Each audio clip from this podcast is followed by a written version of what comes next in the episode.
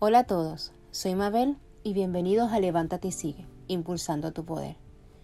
En el episodio de hoy hablaremos sobre la importancia de la sociedad en casos de violencia doméstica. ¿Será la sociedad parte del problema? Además, estaremos escuchando una reflexión escrita por mí, titulada No supe más.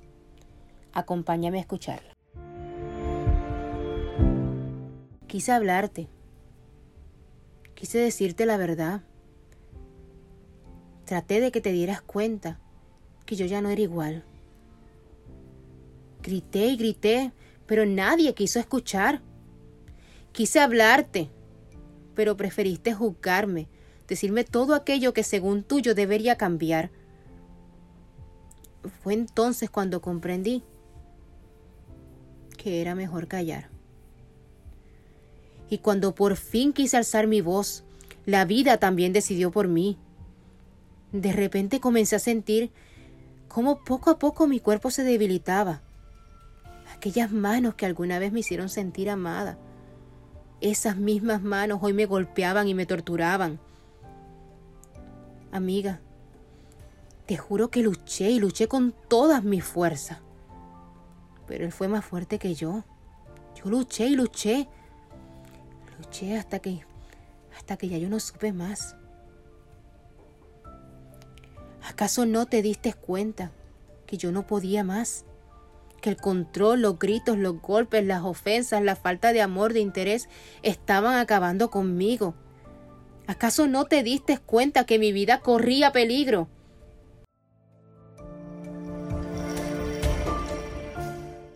Esta reflexión está inspirada en todas aquellas que no han podido librar la batalla, en las que aún están a tiempo. No permitas que la vida decida por ustedes. Decide tú, es tu deber. Muchas veces las mujeres y hombres que sufren de violencia doméstica se quedan callados, callan por vergüenza, por miedo a que no le crean, miedo a su pareja y por muchas razones más. Mientras que la víctima que decide hablar, buscar ayuda, no sabe dónde ir o con quién hablar, muchas veces no son escuchadas o comprendidas. La misma sociedad no entiende o no sabe lo que es la violencia doméstica. La violencia doméstica es cuando uno de los cónyuges o la pareja anterior causa daño físico, sexual, psicológico a su pareja. Además intenta controlar o tener el poder sobre ella. Hay diferentes tipos de abuso. Está el abuso físico, el emocional, económico, sexual, amenaza, intimidación y aislamiento pero ya en otro episodio estaremos hablando un poquito más de eso. La sociedad prefiere juzgar a ayudar. ¿Cuántas veces no hemos escuchado decir, si es tan malo, ¿por qué no lo deja? O eso le pasa por masoquista. Y así preferimos hacernos de la vista larga, por no ayudar o por no meternos en problemas.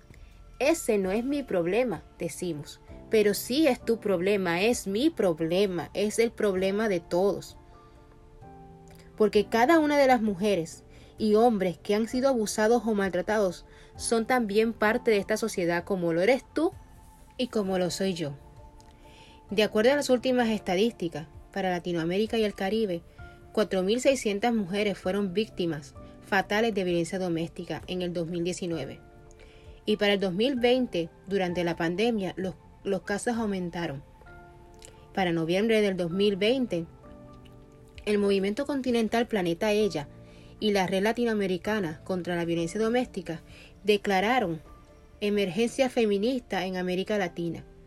En mi bello Puerto Rico fue declarado estado de emergencia por víctimas de violencia doméstica en enero de este año del 2021 por el aumento de feminicidios en la isla. En Estados Unidos se reportan alrededor de 4 millones de mujeres maltratadas anualmente y me dirás que son pocas comparadas con los 328 millones de personas que viven en los Estados Unidos. Pero estamos hablando que solo 4 millones de casos son reportados. No sabemos cuántos más no lo han sido. Tampoco estamos contando con la cantidad de casos reportados de hombres, que también han sido víctimas del maltrato. Debes saber que tú como parte de esta sociedad no estás solo compartiendo con 4 millones de mujeres maltratadas, sino con 4 millones de abusadores también. Y si a su vez sumamos los niños y los hombres que también han sido parte de la violencia, estamos hablando que nuestra sociedad está compuesta, en mi opinión, por víctimas y abusadores. Las consecuencias sobre la violencia doméstica van más allá de la muerte o daños psicológicos, heridas, disfunciones o privaciones.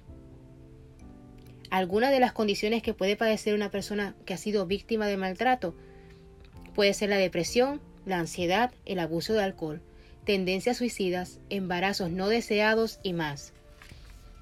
Por todo esto te invito y les invito a ser parte de la solución. Si tienes un amigo o una amiga, conoces una persona la cual sospechas que puede estar pasando por violencia doméstica, ofrece ayuda responsable. ¿Cómo?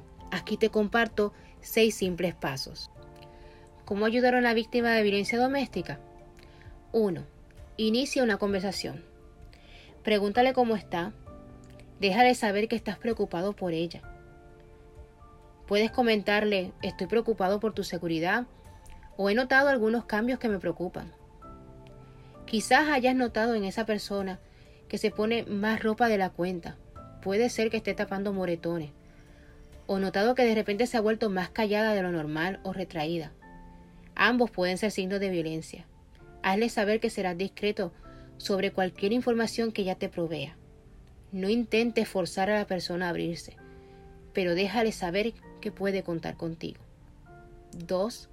Escuchar sin juzgar. Si la persona decide contar su historia, escúchala sin juzgarla. Ofrécele consejos o soluciones. Permítele hablar. Deja que exprese sus sentimientos y miedo. Quizás tú seas la primera persona en que la víctima confía. 3. Cree en la víctima. Debido a que la violencia tiene más que ver con el control o la ira, a menudo la víctima es la única que ve el lado oscuro del maltratador. Muchas veces la gente se sorprende a saber que una persona que conocen podría cometer actos de violencia. Y por tal motivo las víctimas a menudo sienten que no le van a creer. Por eso cree cree la historia de la víctima y díselo. Para la víctima tener a alguien que le crea puede brindarle esperanza y alivio. Con un simple te creo o esto no es tu culpa, no te mereces esto, estarías dándole otra perspectiva de su vida. 4. Valida sus sentimientos. No es inusual que las víctimas expresen sentimientos contradictorios sobre su pareja o su situación. Sentimientos como culpa, esperanza, miedo, enojo, desesperación, amor. Para ayudar es importante que le dejes saber que es normal que tenga estos sentimientos contradictorios, pero de igual manera es importante que le confirmes que la violencia no está bien y que no es normal vivir con miedo a ser atacado física y emocionalmente. Hazle saber que la violencia no es parte de una relación saludable y sin juzgarla Hazle sentir que su situación es peligrosa y que te preocupas por su seguridad. 5. Ofrécele ayuda y soporte. Ayúdale a encontrar apoyo y recursos. Busca números de teléfono de refugio, servicios sociales, policía, abogados, consejeros o grupos de apoyo. Además, puede brindarle información sobre cualquier ley relacionada con órdenes de protección o órdenes de restricción o información de custodia de menores. 6.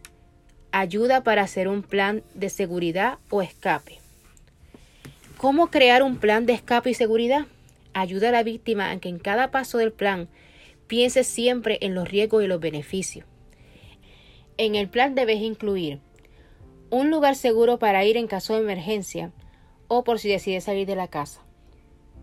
También la víctima debe tener una excusa preparada para irse si se siente amenazada también deben pensar en una palabra clave para alertar a familiares o amigos de que necesita ayuda.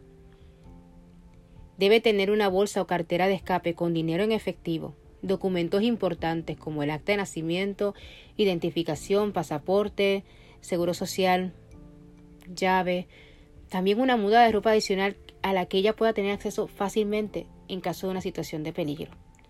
También debe tener una lista de contactos de emergencia, así como familiares o amigos de confianza, números de refugios locales y la línea telefónica de violencia doméstica. ¿Qué no hacer o decir a una víctima de violencia doméstica? No debes nunca golpear al abusador. Tampoco debes culpar a la víctima, porque eso es lo que hace el abusador. No debes subestimar el peligro para la víctima y para ti mismo. Tampoco debes prometer ayuda que no puedas proporcionar. No debes bajo ninguna circunstancia dar apoyo condicional.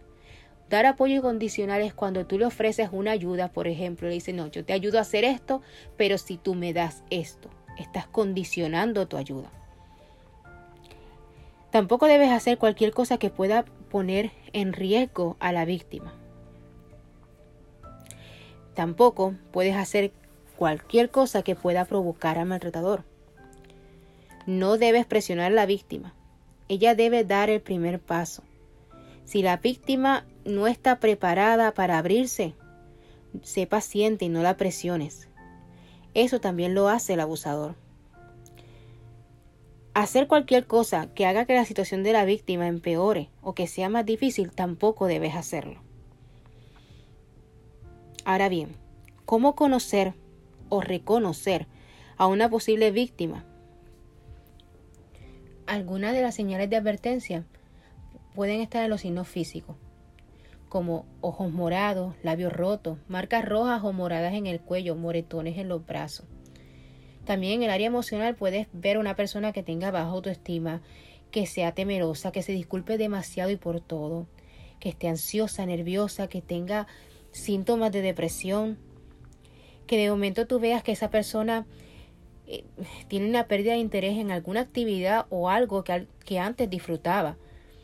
También una persona que te pueda estar comentando que de repente su patrón del sueño cambió, que ya no tenga apetito, que te hable también sobre todo el tiempo de suicidio. Esos son algunos de los signos emocionales que podrían estar manifestando estas personas. Y en el área del comportamiento, Podríamos ver personas que se vuelven retraídas o distantes, que cancelan reuniones en el último momento o llegan tarde a menudo, tienen una privacidad excesiva con respecto a su vida personal, no te comentan absolutamente nada. Y también personas que suelen aislarse de amigos y familiares. Amigos, en resumen, apoyemos. No ignoremos las señales. Escuchemos más, juzguemos menos. Seamos empáticos aportemos y no quitemos. Es nuestro deber, también es nuestro problema. Empoderémonos, es tiempo. En la caja de descripción les dejo los números a llamar en países latinoamericanos de agencias contra la violencia doméstica de dichos países y a los que como yo viven en Estados Unidos también ahí les dejo el número. Gracias a todos por estar aquí. No te pierdas nuestro próximo episodio en el cual estaremos hablando sobre una triste historia real lo que sufren los familiares de una persona que es víctima de violencia doméstica. Si te gustó este episodio o crees que puede servir de ayuda a alguien más, por favor comparte. Si quieres compartir tu historia o simplemente me quieres dejar un comentario, puedes escribirme en Instagram a levántate.y.sigue o en Facebook Levántate y Sigue. Te dejo todos los enlaces en la caja de descripción. Hasta el próximo sábado, soy Mabel y esto fue levántate y sigue impulsando tu poder.